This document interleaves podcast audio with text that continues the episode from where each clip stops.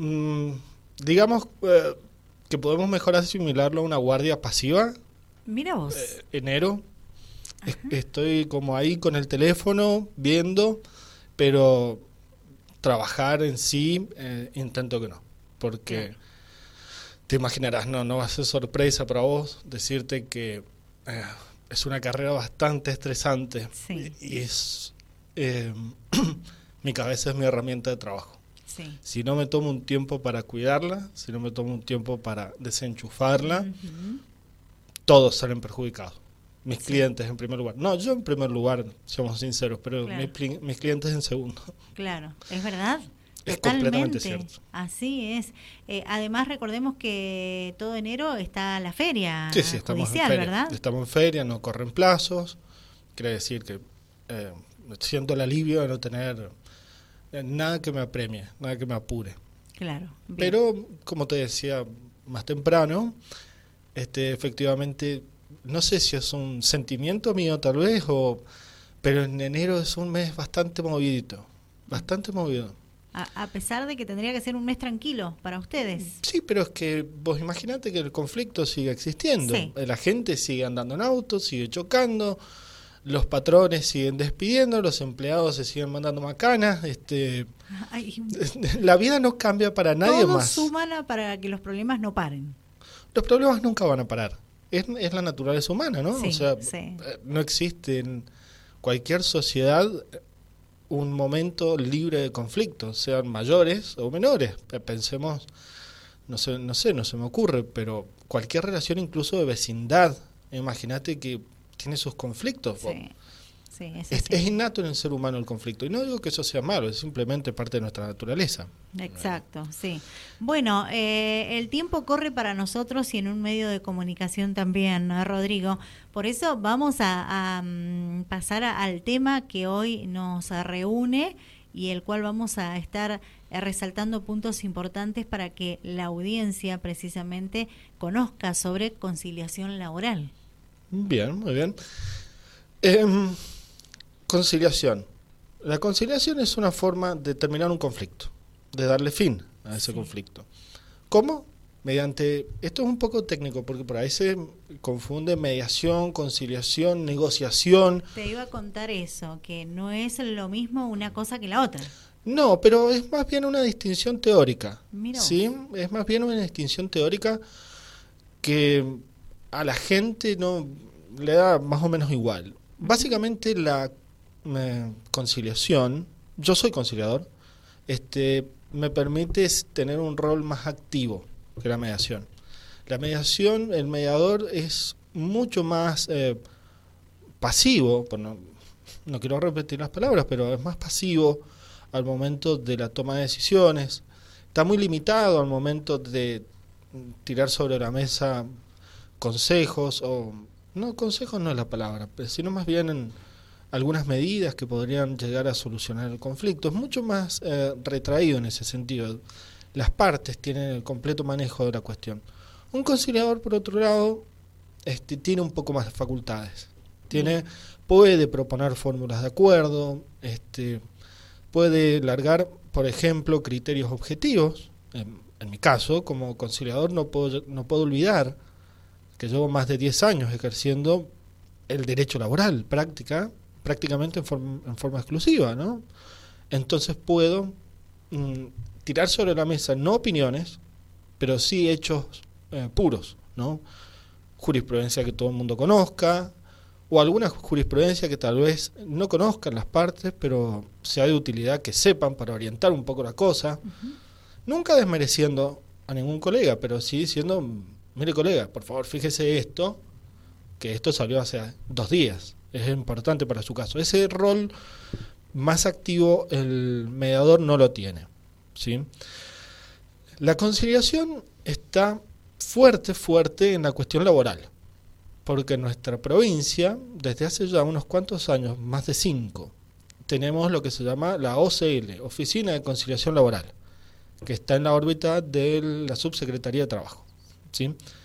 donde abogados particulares, como yo, pueden ejercer de, me- de conciliadores. Por, eh, por supuesto, luego pasar un concurso, o sea, no es un cargo público, yo no soy empleado del Estado, pero sí se delega en mí, por parte del Estado, a través de un concurso y demás, y a través de una resolución administrativa, la facultad de poder conciliar casos laborales. Bien. Bien. Sí, sí, entendible. En mi caso, mi jurisdicción, por decirlo de algún modo, porque estaría mal dicho decir jurisdicción, porque la etimología de jurisdicción es decir el derecho, jurisdictio, pero mi ámbito de trabajo es Malargüe. Sí, Yo tengo una oficina allá desde hace muchos años. Sí. Recordanos el domicilio, por favor. Es Comandante Rodríguez Este 80. ¿Sí? Este, y por eso mismo, ya que tenía la oficina allá y que estaba con planes de tener mayor presencia allá, incluso mudarme, este, fue por eso que me postulé y bueno, hace ya creo que dos años soy conciliador de allá. Vamos a la conciliación. ¿sí? La conciliación es la forma más efectiva. Yo soy un gran eh, partidario de la conciliación. Es obligatoria, así que no importa si uno es partidario o no, de la misma, puesto que tenés que pasar por ahí sí o sí, si no, no tenés la vía judicial habilitada. Pero sí hay actitudes respecto a la conciliación. Eh, yo por mi parte, como dije, soy un gran partidario. Desde que está la Oficina de Conciliación Laboral, como abogado particular, realmente solo el 10% de mis casos, de mis casos pasan de la conciliación y llegan a una esfera judicial.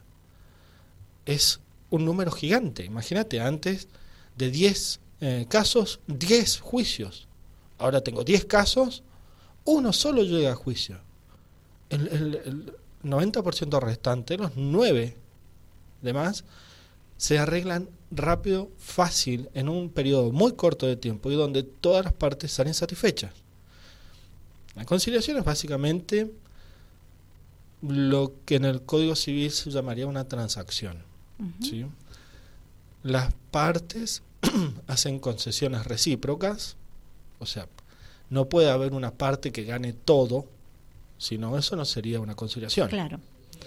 Todos deben este, ceder un poquito, pero sin dejar de lado sus eh, verdaderos intereses, que no tiene que ver con el número generalmente el interés. El interés puede llegar a pasar por otro lado. Tal vez el interés sea un reconocimiento o una disculpa, o tal vez el interés sea más monetario, pero muy puntual, como por ejemplo, quiero comprarme un vehículo. Entonces abrimos las puertas para que la solución no sea únicamente en dinero. Podemos atacar el meollo del asunto, lo que realmente está causando la controversia. Como dije, puede ser una cuestión moral, personal, o puede ser una cuestión monetaria, pero que no se traduce necesariamente en tanta plata, sino en algo más específico. Necesito terminar de pagar el auto o necesito terminar de construir mi casa. Bueno, muy bien. Ahora que sabemos eso, le propongo, por ejemplo, al empleador, que en lugar de comprometerse a una suma de dinero, se comprometa a sacar en cuotas materiales de construcción o que se haga cargo a través de una financiación propia o ajena del pago del vehículo que quiere el trabajador o simplemente hagan una dación en pago, una de las formas de pago que existe en el código, y entregue un vehículo. O sea, es amplísimo. No sé si con estos ejemplos que estoy dando tan sí. al azar, tan descolgados, lo que quiero ilustrar es cómo eh, tenemos muchas más opciones acá adentro, en el ámbito de la conciliación laboral, Sí. que es obligatorio y que mm, no todos los abogados, aunque felizmente puedo decir que la mayoría, la gran mayoría, han aprendido el sistema. Todavía quedan algunos abogados que no, que son bastante reticentes. ¿Por qué? Mm, Puede ser, a ver, monetario no es. La cuestión en sí monetaria no es, porque lo que se tuvo cuidado al momento de sancionar la ley es que precisamente el abogado no hubiera mermado, no hubiera mermados sus intereses, eh, sus eh, honorarios, ¿sí? O sea, el abogado ganaría igual que si fuera un juicio. ¿sí? En ese sentido, la ley fue bastante inteligente, porque entre eso y el hecho de que sea obligatoria, porque antes no lo eran, eh, está, yo creo, la clave del gran éxito que ha tenido nuestra provincia esta cuestión de la conciliación laboral. Pero otros abogados, eh, yo creo que más bien por una cuestión de, de no terminar de entender las ventajas de una conciliación. A veces no se puede conciliar. Hay algunas cosas que no se puede. ¿Y cuando las dos partes están en muy negativas? es difícil decirlo, porque casos que parecen imposibles o irreconciliables eh, terminan arreglándose, siempre y cuando el conciliador haga un buen trabajo y no sea solamente alguien que intercambia números. Te piden 100, ofrece 50, te piden 50, no, ofrezco 80. Eso es una negociación. ¿Para qué está el conciliador ahí si eso lo pueden hacer las partes?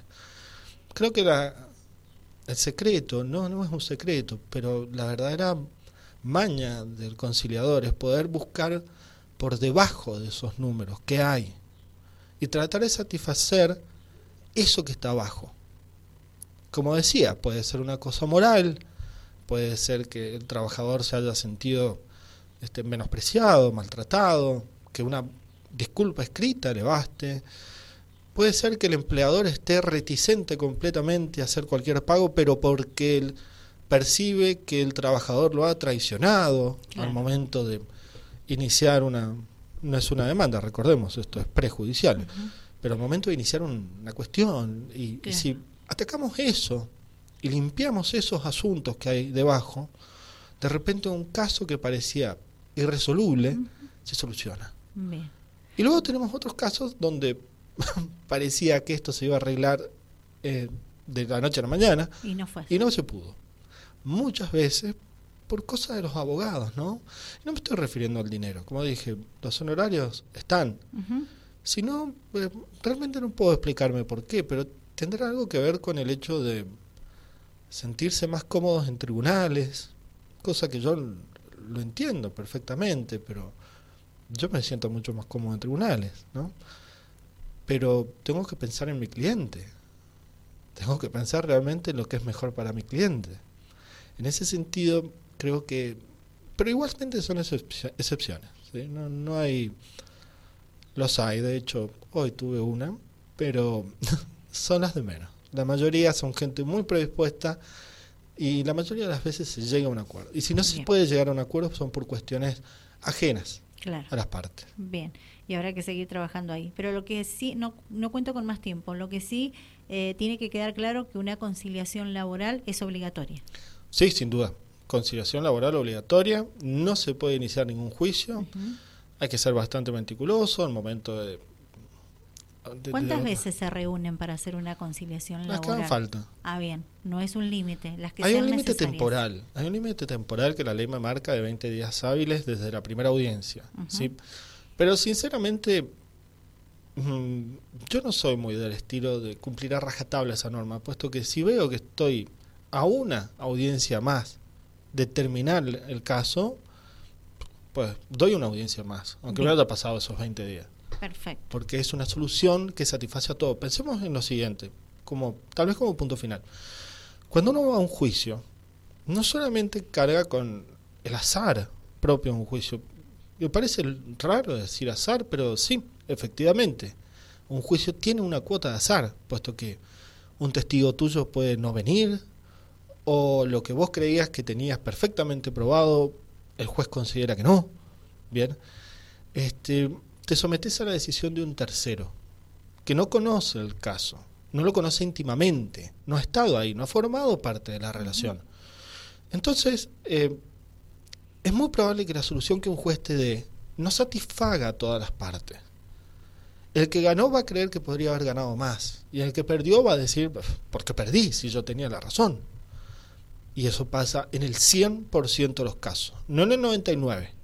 En el 100% de los casos de un juicio, ninguna de las partes se va satisfecha.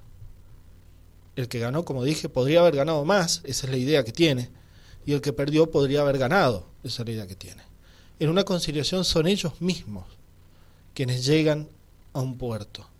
Por lo tanto, son ellos mismos quienes han resuelto el problema el grado de satisfacción ahí es altísimo. Es mucho más alto, puesto que las partes son quienes con ayuda de sus abogados y del mismo conciliador llegan a la solución de la cosa. y se sienten que han participado, que han hecho, que han contribuido a la solución. ¿sí? Eso deja al cliente mucho más tranquilo, mucho más satisfecho. Y creo que esa es la mayor ventaja del sistema de conciliación. Además de, por supuesto, descomprimir los tribunales, que yo trabajé un tiempo dentro de tribunales y te aseguro que la gente hace todo lo que puede ahí adentro. Están, realmente no pueden recibir más. Y este tipo de sistemas alternativos los ha descomprimido muchísimo. Puedo decirlo como antiguo empleado judicial. Realmente la gente que está ahí adentro trabaja y trabaja mucho. Bien, bueno, eh, se me termina el tiempo, Rodrigo. Me encantaría que nos recuerdes tu número de teléfono y los domicilios de los estudios, por favor, tanto en San Rafael como en Malargüe. Mi teléfono es 264 62 16 00. 264 62 16 00. Mi oficina está en San Rafael, en la calle San Luis 835 y en Mendoza, como ya te dije, en, perdón, en Malargüe, como ya te dije, en la calle Comandante Rodríguez Este, número 80.